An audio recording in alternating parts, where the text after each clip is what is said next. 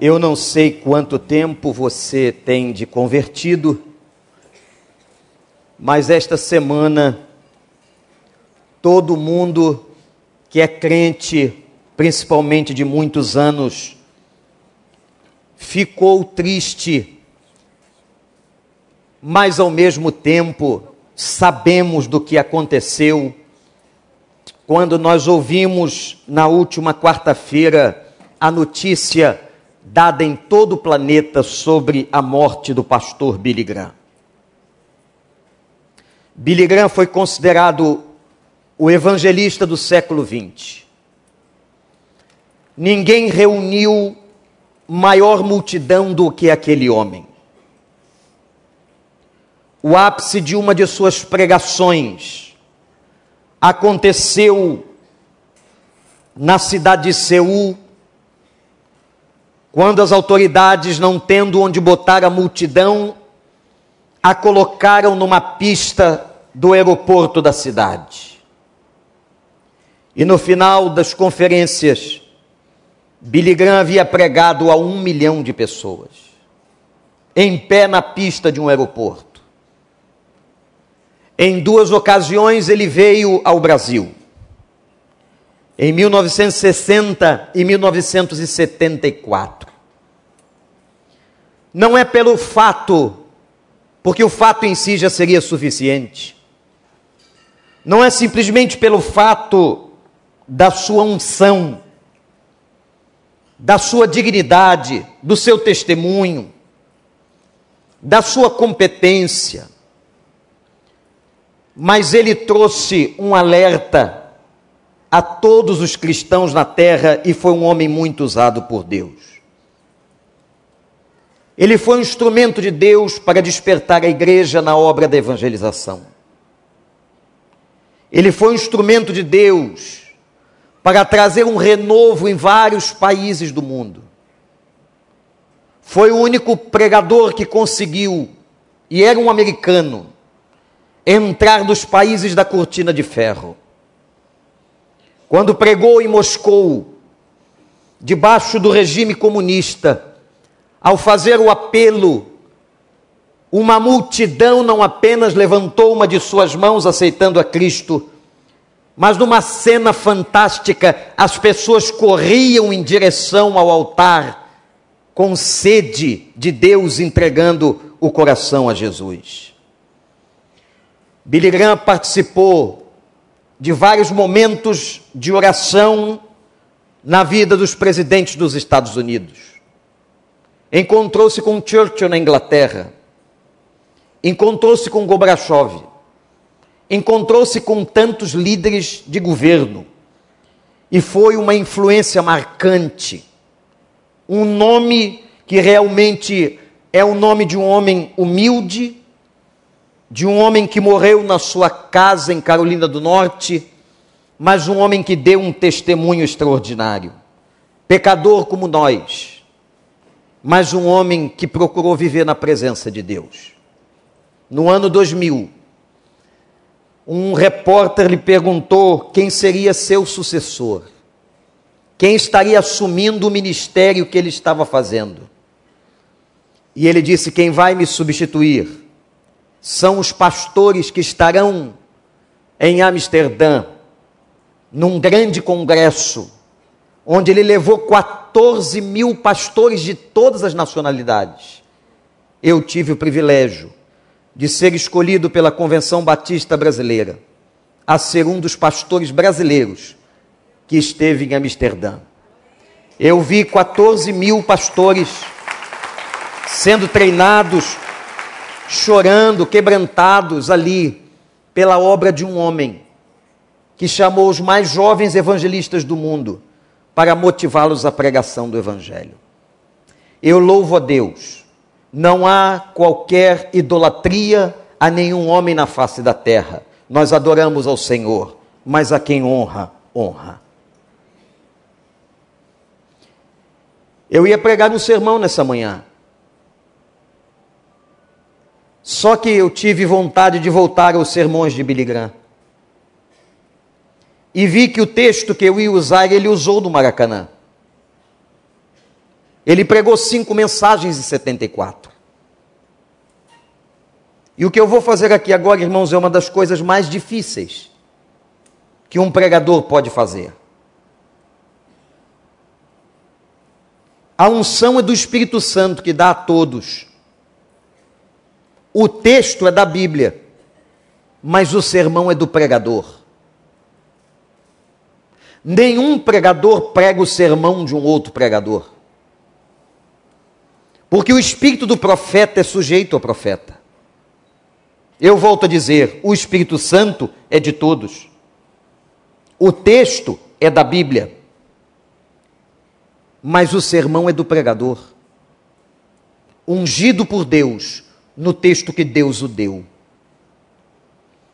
Eu vou pregar o texto que Deus colocou no meu coração mas eu vou usar a estrutura do sermão e a forma do sermão numa sombra, apenas numa sombra do que Billy Graham fez nessa cidade em outubro de 1974. Eu quero convidar você a abrir no texto de 2 Crônicas 33. Usarei o mesmo título Talvez alguns que estão aqui hoje estiveram naquela data, naquele estádio. Tem alguém que está aqui que esteve no Maracanã em 1974? Levante sua mão. Várias pessoas. Vocês podem ficar em pé, por gentileza, quem esteve no Maracanã.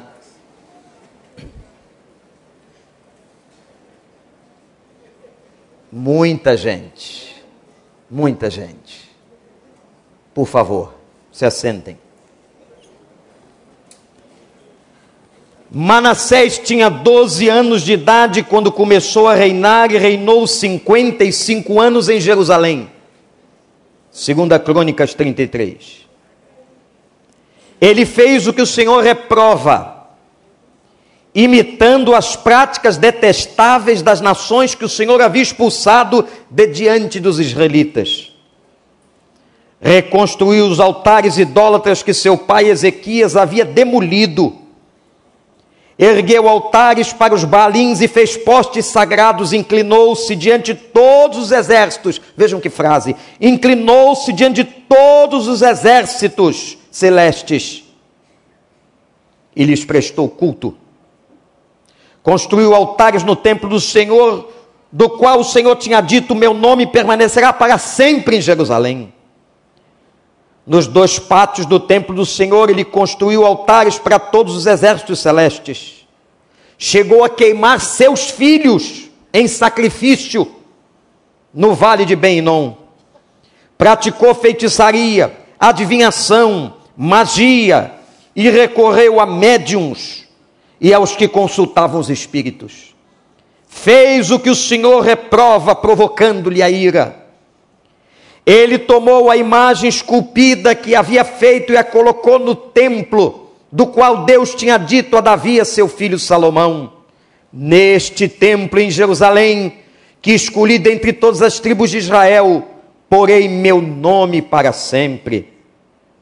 Não farei os pés dos israelitas deixarem novamente a terra que dei aos seus antepassados, se tão somente tiverem o cuidado de fazer tudo o que lhes ordenei em todas as leis decretos, ordenanças dados por meio de Moisés. Manassés, porém, desencaminhou Judá e o povo de Jerusalém, ao ponto de fazerem pior do que as nações que o Senhor havia destruído diante dos israelitas. E o Senhor falou a Manassés e a seu povo, mas não lhe deram atenção. Por isso o Senhor enviou contra eles os comandantes do exército do rei da Síria os quais prenderam Manassés, colocaram-lhe um gancho no nariz e algemas de bronze e o levaram para a Babilônia. Em sua angústia, ele buscou o favor do Senhor, o seu Deus. Humilhou-se muito diante de Deus, Deus dos seus antepassados. Quando ele orou, o Senhor ouviu e atendeu o seu pedido e o trouxe de volta a Jerusalém e a seu reino. E assim Manassés reconheceu que o Senhor é Deus. Depois disso, reconstruiu e aumentou a altura do muro extremo da cidade de Davi, a oeste da fonte de Gion, no vale, até a entrada da porta do peixe, em torno da colina de Ofel. Também pôs comandantes militares em todas as cidades fortificadas de Judá. Manassés tirou do templo do Senhor os deuses estrangeiros e a imagem que ele havia colocado lá, bem como todos os altares idólatras que havia construído na colina do templo em Jerusalém. Jogou-os fora da cidade depois restaurou o altar do Senhor e sobre ele ofereceu sacrifícios de comunhão e ofertas de gratidão, ordenado a Judá que servisse ao Senhor, o Deus de Israel. O povo, contudo, continuou a sacrificar nos altares idólatras, mas somente ao Senhor, o seu Deus. Os demais acontecimentos do reinado de Manassés, inclusive sua oração, a seu Deus e as palavras que os videntes lhe falaram em nome do Senhor, o Deus de Israel, estão escritos nos registros históricos dos reis de Israel. Sua oração e a resposta de Deus, bem como todos os seus pecados e a sua infidelidade, além dos locais onde construiu altares idólatras e ergueu postes sagrados e ídolos antes de humilhar-se tudo está escrito no registro histórico dos videntes. Manassés descansou com seus antepassados e foi sepultado em sua propriedade, e seu filho Amon foi o seu sucessor.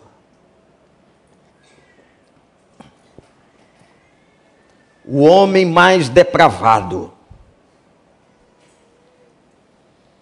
Presta atenção naquilo que o Espírito Santo vai dizer a você,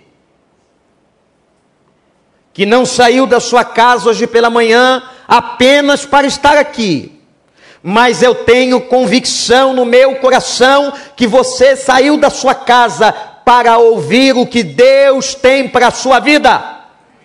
É verdade, igreja? Então, ouça com seus ouvidos Escute com o coração aquilo que o Espírito Santo tem para você. O homem mais depravado, Manassés, emblemático. Manassés veio de um lar religioso. Seu pai foi um homem piedoso que marcou a história de Israel. Seu pai foi um rei fiel. Seu pai foi um rei dedicado a Deus, mas Manassés, amada igreja, não andou nos caminhos de seu pai. Ele se voltou contra o seu pai. Ele se voltou contra o Deus de Israel. E naquele momento que ele ocupou o trono, ele já não cria mais em Deus. O pecado de Manassés Manassés viveu a mais profunda idolatria que todo o Velho Testamento pode descrever. Manassés levantou altares na casa do Senhor. Manassés desonrou o templo do Senhor. Manassés ofereceu sacrifícios, inclusive ofereceu seus filhos em holocausto, cometendo contra Deus abominação. Manassés profanou tudo que era do nome do Senhor. Ele procurou médiums, ele procurou pessoas que consultavam espíritos de mortos, aquilo que Deus condenara. Manassés caminhou em direção à presença do diabo. Manassés, que nasceu no lar de um homem crente, de uma família fiel, Manassés rompeu com Deus e voltou-se a sua vida para Satanás. Este é um grande perigo da vida cristã. Meus irmãos e amigos, você pode estar bem aqui hoje você pode ter uma Bíblia em casa, você pode saber orar, você pode saber fazer uma vigília de oração, mas se você não cuidar da sua vida, se você não vigiar, você pode se afastar dos caminhos de Deus. Quem sabe alguém que está me ouvindo aqui hoje pela manhã ou na internet está aqui, porém o coração está longe do Senhor. E quando nós caminhamos para longe do Senhor, igreja, nós começamos a nos caminhar para perto do diabo. A idolatria de Manassés não é um perigo só para Manassés. A idolatria é um perigo para qualquer um de nós que se afasta de Deus. É o pecado talvez mais devastador, de tamanha desgraça. E você talvez pergunte, pastor, o que é a idolatria? A idolatria é tudo que toma o meu tempo, tudo que toma o meu interesse mais do que a presença de Jesus. Eu quero que você pense agora comigo, meu ouvinte. Se há alguma coisa na sua vida que toma mais o seu tempo do que Jesus, se há alguma coisa na sua vida que leva mais interesse de você do que Jesus, você então está também sendo idólatra. E quando nós nos tornamos idólatras, meus irmãos, nós vamos nos aproximando das profundas artimanhas de Satanás. Culpados de idolatria, Deus não está mais no trono.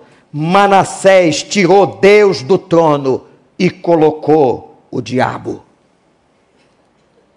Talvez alguém, como eu tenho ouvido nos dias de hoje, Alguém que não creia no diabo. Que acha que isso é apenas um conto religioso. Uma maneira do púlpito amedrontar os fiéis. Não. A Bíblia diz que o mundo jaz no maligno. A presença do diabo e do inferno neste mundo é real. O que estamos vendo nesta cidade, nesse país, no continente e em todo o planeta é uma ação de forças do inferno.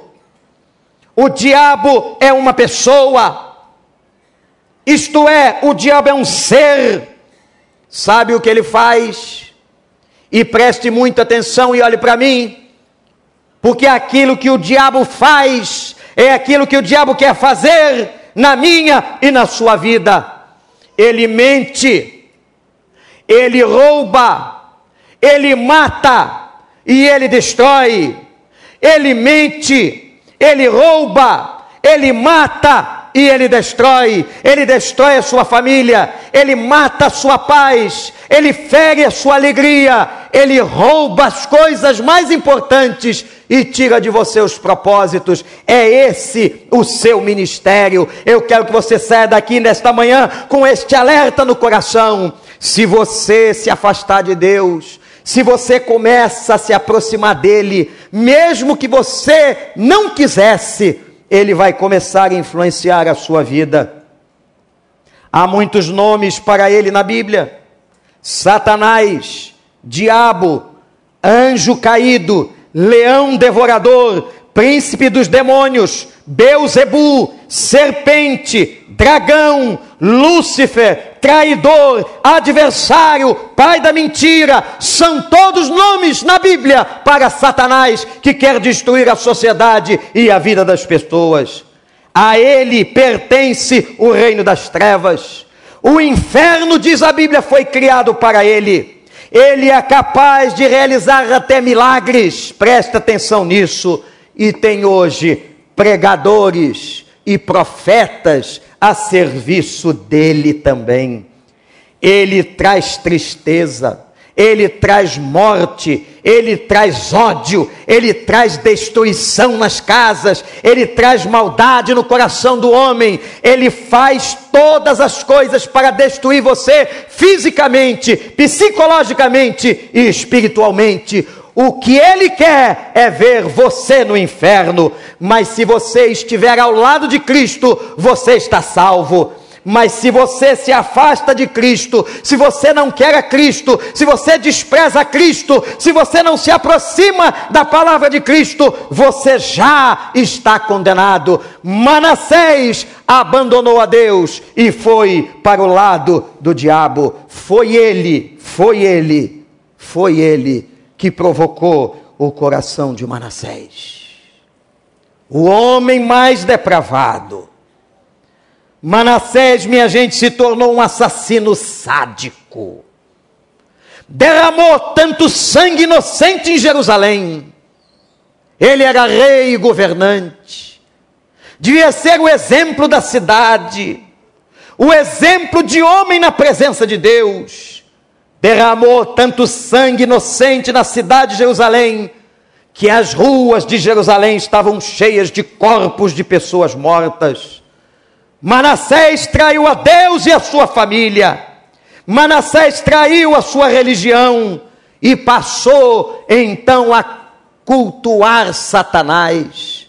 Manassés consultou os mortos, a quem Deus disse que jamais podemos consultar. Manassés foi aos médiuns, ouviu mentiras de homens e mulheres que não tinham o Espírito Santo de Deus. Um dia, um religioso como Manassés, chamado Nicodemos, se aproximou de Jesus, mas ouviu do Senhor: Nicodemos, você precisa nascer de novo. Não adianta ser religioso, não adianta saber todas as leis, não adianta saber todas as coisas, ou você vai nascer de novo, ou você estará condenado. Uma coisa é nascer da mulher, mas eu estou falando a você, Nicodemos, que você tem que nascer da água e do Espírito Santo de Deus. Se há alguém aqui nessa manhã que ainda não se converteu de verdade, que essa manhã seja amanhã aceitável para a sua salvação. Não vá para o inferno, porque Deus tem salvação para você, Deus tem reconstrução para a sua vida, Deus tem paz no seu coração e uma esperança nova, um renovo para a sua existência até o final dos seus dias, quando você adentrará as mansões celestiais. Um dia Judas também traiu o Senhor. E ele foi religioso. Ele andou com Jesus três anos, mas uma hora o dinheiro o afastou. Quanta gente está sendo afastada de Deus por causa desse dinheiro. Um dinheiro que não é usado com sabedoria, um dinheiro que às vezes não vem da graça do trabalho que vem de Deus um dinheiro podre, um dinheiro da corrupção, e o dinheiro da corrupção, vocês sabem, estão vendo onde leva as pessoas, a destruição moral, a vergonha, a morte. Será que um dia você traiu a Jesus como Judas o fez? Será que você é apenas um religioso? Será que você, no momento de paixão, tomado por uma atração sexual, traiu a sua fé, traiu o seu compromisso, traiu a sua esposa, traiu o seu marido, traiu os seus filhos, traiu a sua casa. Será que há entre nós alguém que tenha traído Jesus, como fez os Iscariotes por 30 moedas de prata?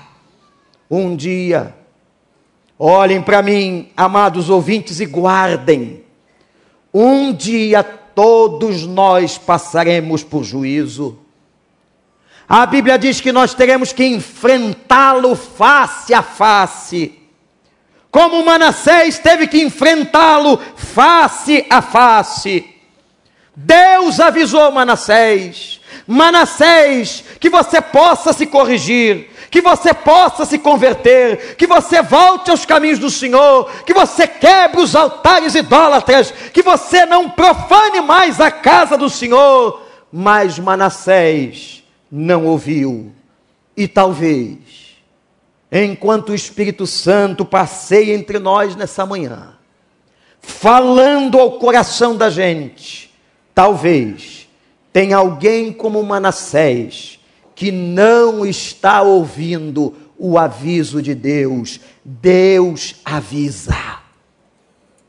Deus avisa, você crê nisso, meu irmão? Deus avisa, repete comigo: Deus, Deus, Deus, ouça o recado e o aviso de Deus.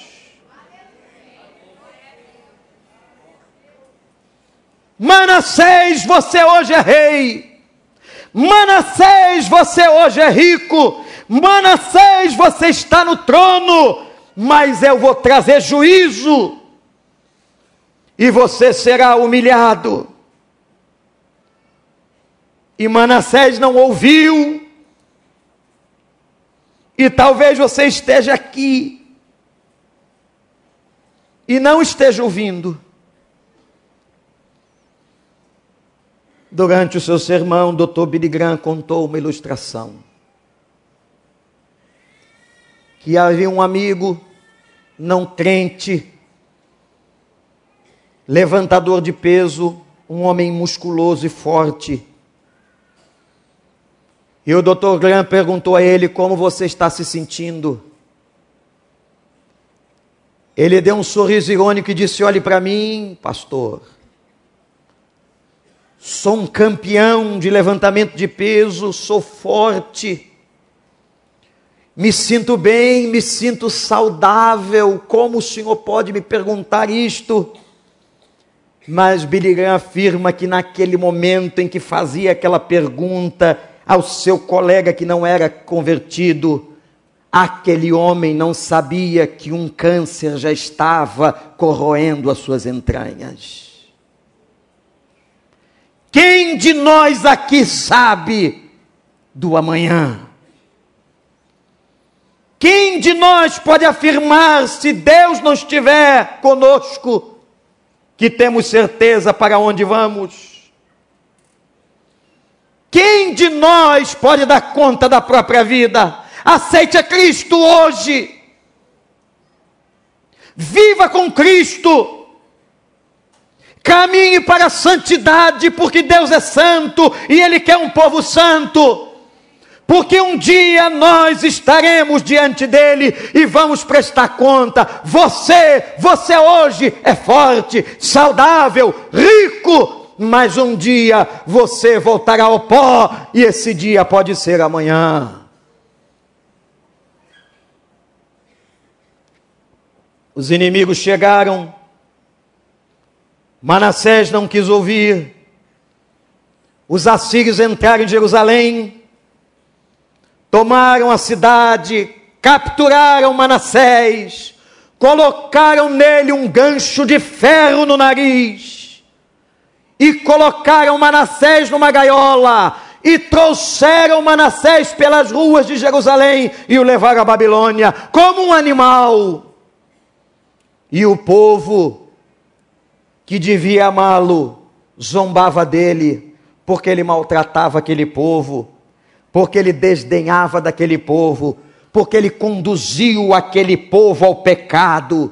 Manassés agora, que era rico, forte, rei, poderoso, está indo embora numa prisão, numa gaiola, com uma corda de servo no nariz, um ferro nas entranhas, estava humilhado, voltando como prisioneiro para as terras da Babilônia foi colocado numa prisão fria e escura, inútil, lixo, podre.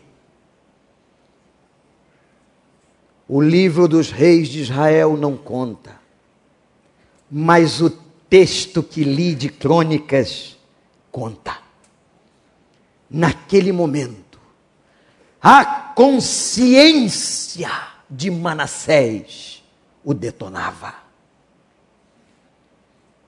Às vezes Deus nos deixa o sofrimento, a enfermidade e a crise, para que a nossa consciência fale conosco. É melhor você entrar sem um braço no céu do que todo o seu corpo ser queimado no inferno. É melhor sofrer privações da advertência e do juízo de Deus do que sermos condenados no último dia. Deus deixou Deus avisou aquele rei perverso, mau, destruidor. Deus disse: Manassés se arrependa, e ele não quis e foi parar no calabouço da Babilônia. Mas agora, ninguém entra ali, ninguém entra no calabouço, ninguém entra no seu quarto, Ninguém entra no seu coração, ninguém entra na sua intimidade, ninguém entra onde você está, mas há um ser que entra sem que você perceba, aquele que te ama, o Espírito Santo de Deus, que quebra cadeias, que quebra correntes, que bate, invade e quebra todas as coisas, ele entra e fala com a nossa consciência. Manassés, o que fizestes? Manassés, eu te chamei e te coloquei como rei. Manassés, tivestes um pai crente. Manassés, meu povo está em destruição. Manassés começou a orar. Depois de tudo, ele sente tristeza, ele certamente reconhece o homem mau, perverso, assassino, frio que havia se transformado. E eu quero fazer uma pergunta: você perdoaria Manassés? Você perdoaria um homem que fritou seus filhos no fogo em holocausto? Você perdoaria um homem que estava em corrupção, levando todo o povo à desgraça? Você perdoaria Manassés? Você perdoaria esse idólatra? Você perdoaria esse homem que se desfiou dos, dos Deus dos seus pais? Você perdoaria esse homem mau? Você perdoaria esse homem que encheu Jerusalém de cadáveres?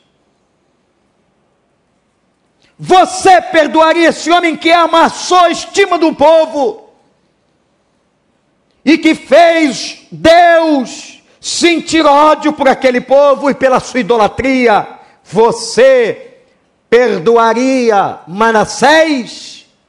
Não. Eu não conseguiria. Você honestamente não conseguiria. Você ficaria com raiva você ia querer o que você quer para todos esses prisioneiros da Lava Jato. Você quer vingança. Eu quero vingança. Você quer justiça. Eu quero justiça.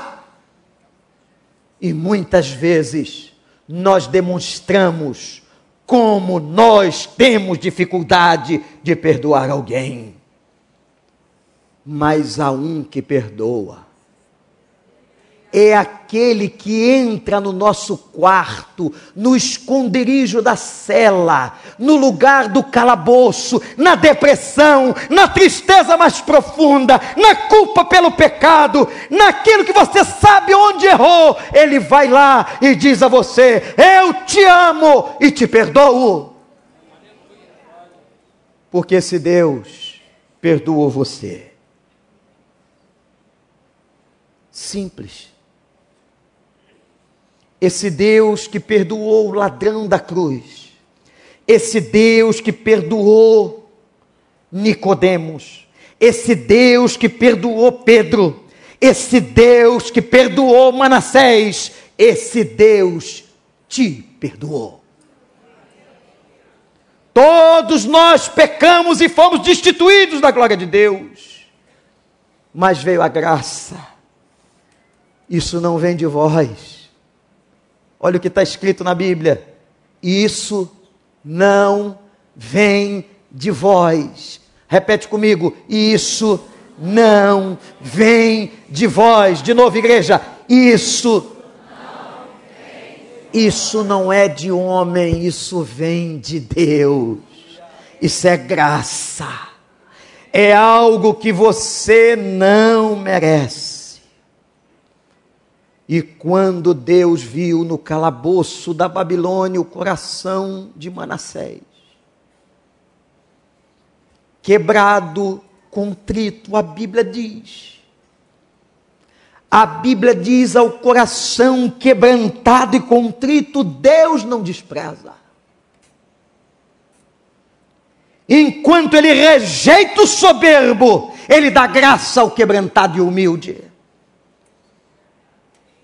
Quer quebrar o coração de Deus, seja humilde e quebrantado. Quer ofender a Deus, seja arrogante. Se ache. Mas toda vez, e aqui eu vou dizer uma coisa humana para vocês entenderem a profundidade teológica. Você quer saber o segredo da fraqueza do coração de Deus? O segredo da fraqueza do coração de Deus é encontrar um coração quebrantado. Ele está virado com Manassés. Ele ficou zangado com Manassés. Ele trouxe juízo sobre Manassés, mas quando Manassés orou, quando Manassés suplicou, pediu-lhe perdão, ele fez, ele fez. E Deus não deu só perdão, Deus fez mais. Louvado seja o nome do Senhor assim como Ele fez comigo e com você, quando Ele nos perdoou, gente. Nós éramos tão maus como Manassés, nós somos tão depravados como Manassés, nós somos tão perversos como Manassés, mas quando Ele nos perdoou, Ele perdoou a sua vida, a minha vida, e Ele deu muito mais a todos nós ele restituiu, ele restaurou, ele trouxe Manassés de volta para Jerusalém e ele recolocou Manassés no trono. E Manassés terminou seus dias restaurando tudo de errado que havia feito. Mandou tirar os altares da casa do Senhor quebrou a idolatria do seu coração, levantou o nome de Deus, mandou que o povo honrasse, celebrou a Páscoa do Senhor. Manassés estava mudado, porque uma pessoa mudada muda de comportamento. Ele agora voltou a adotar o Senhor como centro e o eixo da sua vida. Adotou Deus de novo como seu Deus levou as famílias a adorá-lo, voltou para o trono. Manassés era um homem quebrantado. Manassés era um homem novo. Manassés restaurou tudo, porque Deus, Deus, Deus perdoa e faz além do que pedimos e pensamos. Mas primeiro, Manassés, o homem mais devasso, teve que ir para Babilônia chorar. Quem sabe você não está chorando hoje, porque é o Espírito Santo dizendo para você: filho, filha, eu te amo, vem para perto. Eu não quero você onde está, eu quero te levar a lugares mais profundos.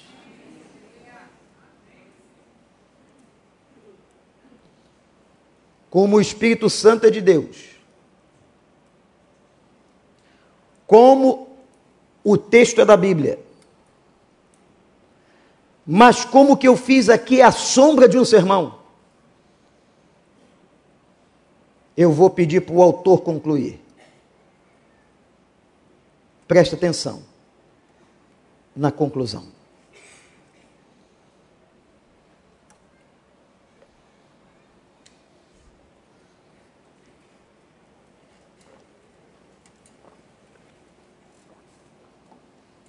Cristo. That's repentance. Isto é arrependimento. Have you ever done that? Você já fez isso?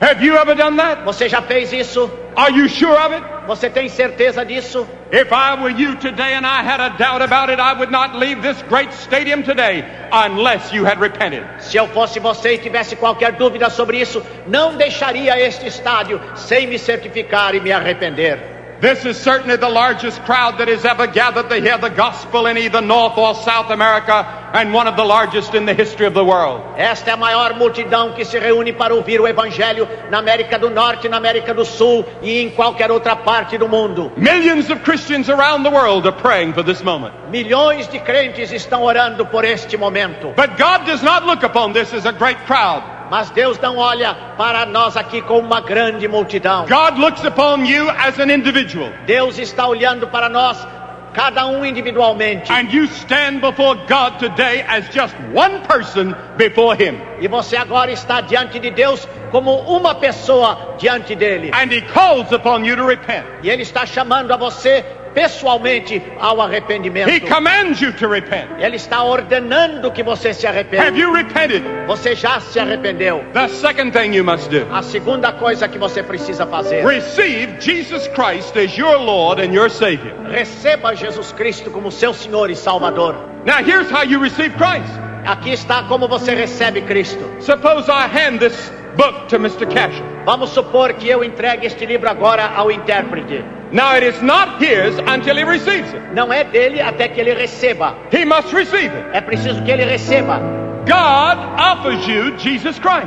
Deus oferece a você Jesus Cristo. You must receive him Você precisa recebê-lo just as you receive any other gift. da mesma maneira que você recebe qualquer outra oferta. God offers you the gift of salvation. Deus oferece a você o dom da salvação. The third thing, Terceira coisa, you must be willing to follow him and serve him and obey him. você deve estar pronto a segui-lo, obedecê-lo e servi-lo. Will you do that? Você está pronto a fazer isso? Will you make that commitment today? Você está pronto a fazer esta entrega hoje? Will you make that decision today? Você fará esta decisão hoje? If you will, I want you to take your program and wave it. Se você está pronto a fazer isso, eu peço que peguem o programa e agora fiquem abanando o programa. Right now, just wave it. Onde estão? Podem ir And agora say, mesmo. and say today, I want Jesus in my heart. E digam hoje eu quero Jesus no meu coração. I want my sin forgiven. Eu quero os meus pecados perdoados. I want to know I'm going to heaven. Eu quero saber que vou para o céu. Just wave your program. Onde estão? Podem simplesmente abanar o seu programa. Many hundreds of people. Centenas de pessoas. And you that are watching by television, E agora os que estão assistindo na televisão. you can bow your head right now Você pode ir lá mesmo onde está curvar a sua cabeça and say, Lord Jesus, I come in. E dizer: Senhor Jesus, eu te aceito. Keep your program up in the air. Mantenha o seu programa levantado. And some people will come to you right now in this stadium and give you some literature to help you in your Christian life. E as pessoas que estão aí, os conselheiros, vão dar a vocês literatura para ajudar na sua vida They will cristã. give you a Bible today. Eles vão lhe dar um Novo Testamento hoje. They'll give you a Bible study today. Vão lhe dar um estudo bíblico hoje. Just hold your program up and keep it there. Mantenham o inário levantado. And people will try to get to you with it. Então os conselheiros procurarão chegar até onde você está. While the choir sings. Agora gostaria de dizer uma palavra a vocês. There are four things that are very important for all of you. Há quatro coisas muito importantes para todos. To read your Bible every day. Ler a sua Bíblia todos os dias. Start today. Comece hoje. That helps you to grow. Isso ajuda você a crescer. Secondly, pray. Em segundo lugar, ore. God will hear and answer your prayer. Deus vai ouvir, atender a sua oração. You're His child. Você é seu filho. And then thirdly, witness for Christ by the way you live. E em terceiro lugar, testemunhe de Cristo onde estiver. Let people say, see a new person in you. E assim que as outras pessoas vejam que você é uma nova criatura. And then go to church E então vá a uma igreja and serve Christ in the church where Christ is proclaimed. e sirva a Deus numa igreja em que Cristo é proclamado.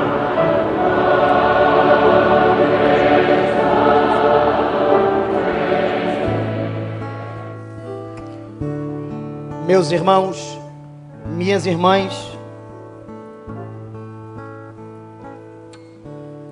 nós precisamos reencontrar o arrependimento. Alguns anos atrás, havia na liturgia dos nossos cultos nas igrejas tradicionais momento de confissão de pecados. Nós não temos mais. Quase não se prega mais pecado nos púlpitos das igrejas. O que afasta a gente de Deus é o pecado. Mas Satanás armou uma estratégia para que nós não reconheçamos mais os nossos pecados. E nós queremos apenas ouvir mensagens de prosperidade, de cura, de trabalho novo, de mais dinheiro. E estamos perdendo a essência de uma vida com Deus. O pregador falou de quatro coisas muito simples que você deve ter ouvido toda a sua vida: orar, ler a palavra de Deus, proclamar a Cristo e buscar uma igreja para servi-lo. Uma igreja em que o nome de Cristo seja central. Mas agora, nesse momento, gente, eu queria que nós fizéssemos um exame pessoal. Depois de termos lembrado da vida de Manassés, como pôde um homem criado tão bem. Ezequias, seu pai, foi um homem tão honesto, mas ter se desviado tanto, e você não pode dizer não. Você não pode dizer não, comigo, pastor, não acontece. Ah, acontece. Acontece. Porque nós também tiramos Deus do trono. Porque nós também nos afastamos dele porque nós também somos desobedientes, porque nós somos teimosos, porque nós somos orgulhosos como Manassés. E sem a gente perceber às vezes, nós estamos lá dentro do calabouço da Babilônia sofrendo. Os nossos pecados trazem sofrimento. E nós não choramos mais pelos nossos pecados nós não choramos mais diante de Deus, dizendo: Senhor, eu pequei contra ti, como eu um dia chorei. Eu quero dizer isso porque isso também é real comigo. O hino que encerrava as cruzadas foi um hino que na década de 70 e 80 marcou as pregações evangelísticas pelo mundo o hino que vocês estão ouvindo em sua melodia, o famoso 266 do cantor cristão, tal qual estou. Onde o pecador era levado a entender que, como ele estava afetado, cheio de pecado como Manassés, ele podia ir a Cristo, ele podia ir a Deus com o coração quebrantado e contrito, e Deus não o desprezaria e a multidão. Como um dia eu fui no templo de Barão da Taquara, achando que todo mundo estava indo comigo, mas eu não percebi, só quando cheguei lá, que eu era o único que estava fazendo aquela decisão naquela noite. O coro jovem cantava, a congregação cantava este hino, e na terceira estrofe, eu fui à frente entregando minha vida a Jesus. Assim como milhões e milhões e milhões de pessoas entregaram nas cruzadas, nos encontros evangelísticos das igrejas. Irmãos, eu temo por nós estarmos perdendo o primeiro amor. Eu temo por nós estarmos nos desviando lentamente transformando o reino de Deus em outra coisa, em culto, apenas num show. Não, que Deus nos livre. Eu quero chorar pelos pecados. Eu não posso me conformar e ver um jovem sendo destruído e achar que está tudo bem, que o mundo é assim. Eu não posso ver a desgraça numa casa e achar que é normal. Eu não posso ver um homem no álcool ou nas drogas e não fazer nada para tentar restaurá-lo.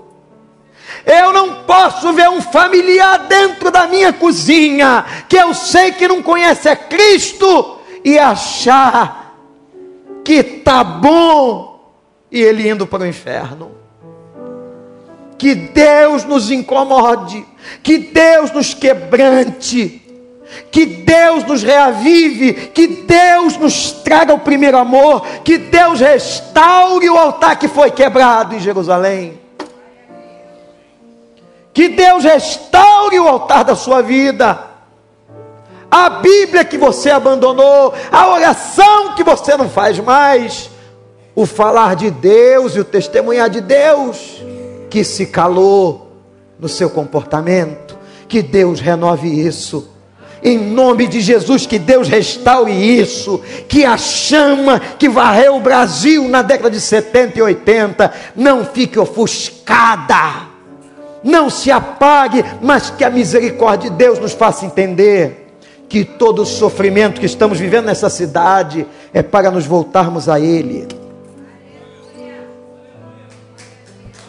Todo o sofrimento desse país é para que nós nos voltemos como Manassés e choremos pelos nossos filhos e filhas. Não é a política que vai dar jeito, nem as empresas.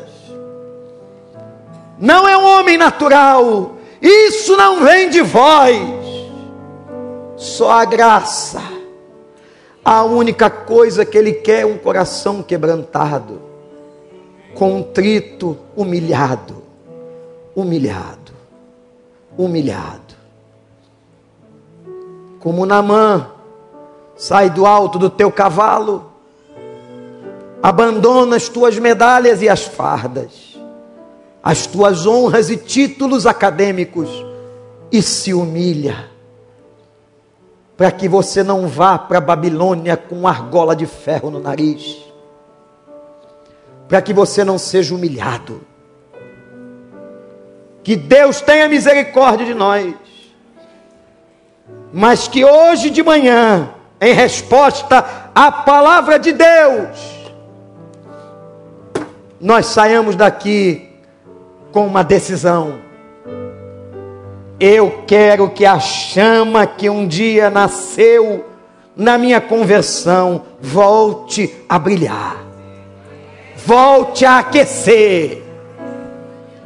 E que eu, crente, fique lá fora orando para que o pastor pregue para centenas de não crentes sentados aqui e eles se convertam, para que as células explodam dos vizinhos, para que lá no trabalho aquele homem e aquela mulher se decidam por Jesus para que os pontos de drogas das favelas se fechem, para que as cadeias esvaziem, porque o grande avivamento do Senhor pode vir, pode vir, mas só vem se eu e você, como estamos agora, formos sinceros, quebrantados. Nós vamos cantar esse hino. Esse lugar vai se transformar num lugar simbólico de restauração de vida. Se tem alguém aqui que não conhece Jesus, conheceu hoje, quer se converter a Deus, vai vir na frente.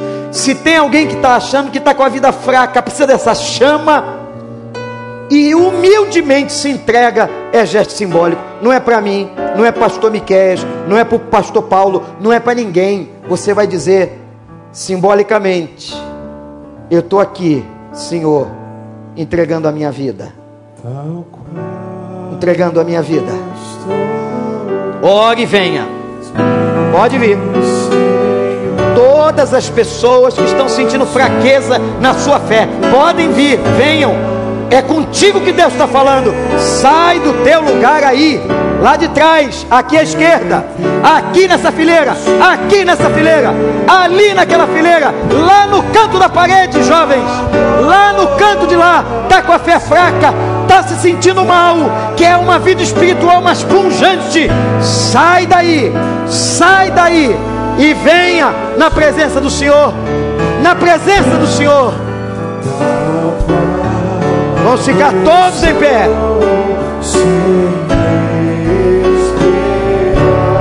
Vem, vem.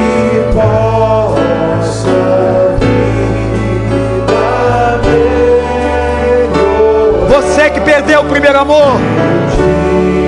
Você que trabalhou para Deus e não trabalha mais. Pode vir. Pode vir.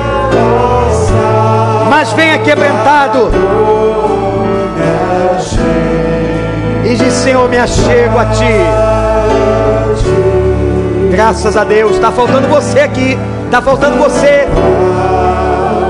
Como você está? Vem, vem, vem.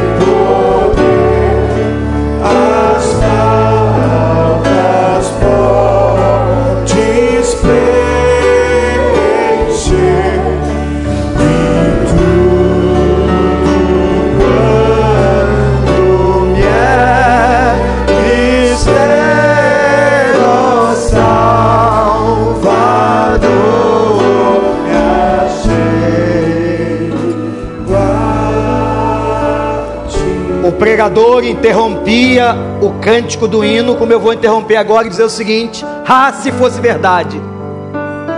Ah, se fosse verdade! Se todo mundo que está aí na cadeira tivesse bem, não é verdade! Não é verdade! Tem gente que está mal, mas o orgulho não deixa vir. Mas eu espero que o Espírito Santo te convença eu preciso melhorar. Eu quero uma vida maior com Deus, de oração, de consagração e de entrega. Nós vamos continuar cantando. E que o Espírito Santo traga você humilhado na presença de Deus, nos corredores desse lugar. Como tem gente aqui quebrantada, em soluço, que você venha chorando, dizendo: É para ti, Senhor, é para ti, Senhor. Eu quero mais como o Senhor fez com Manassés. Vem.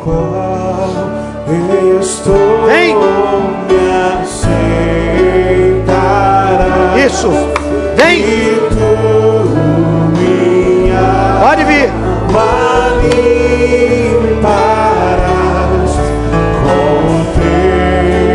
Vem. Quer ser um crente melhor?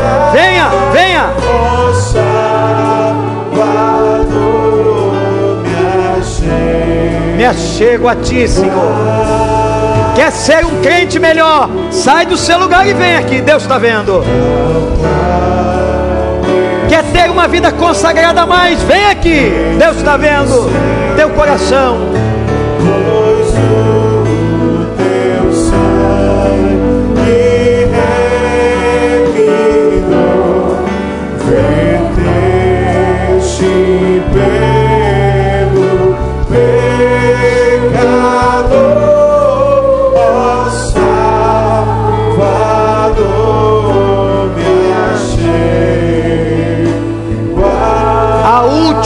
Estrofe. É a última estrofe. Venha. Isso. Deus está vendo você. Deus está vendo você. Aleluia, aleluia.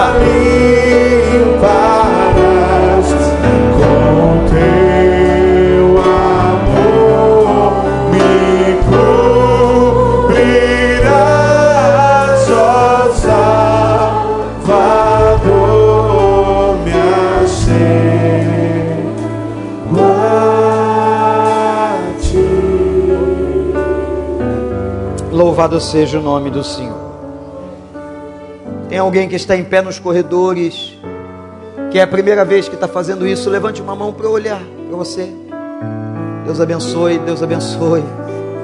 Aleluia. Deus abençoe. Igreja, estende as mãos para cá. Você que está aí na varanda, você está no culto, estende a mão para cá. Louvado seja o teu nome, Senhor. O Senhor foi buscar Manassés no calabouço da Babilônia.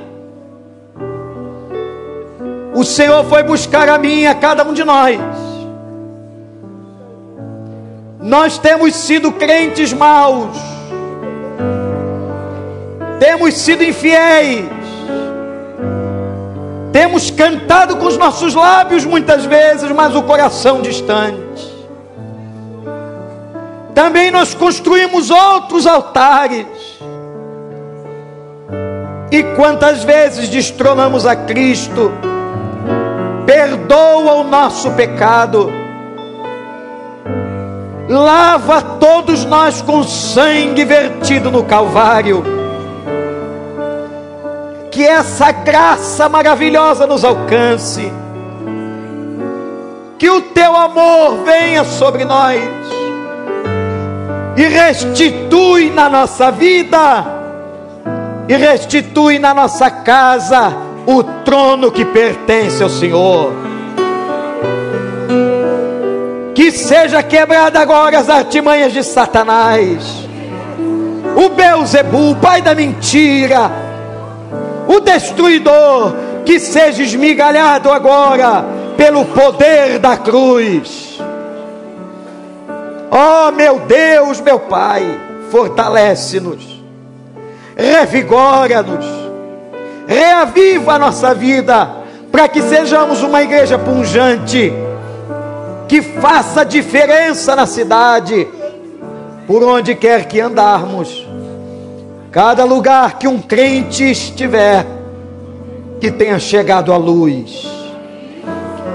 Perdoa os nossos pecados.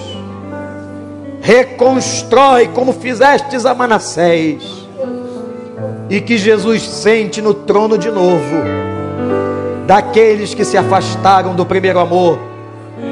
Por misericórdia, meu Deus. Por misericórdia, meu Deus. Por misericórdia, meu Deus.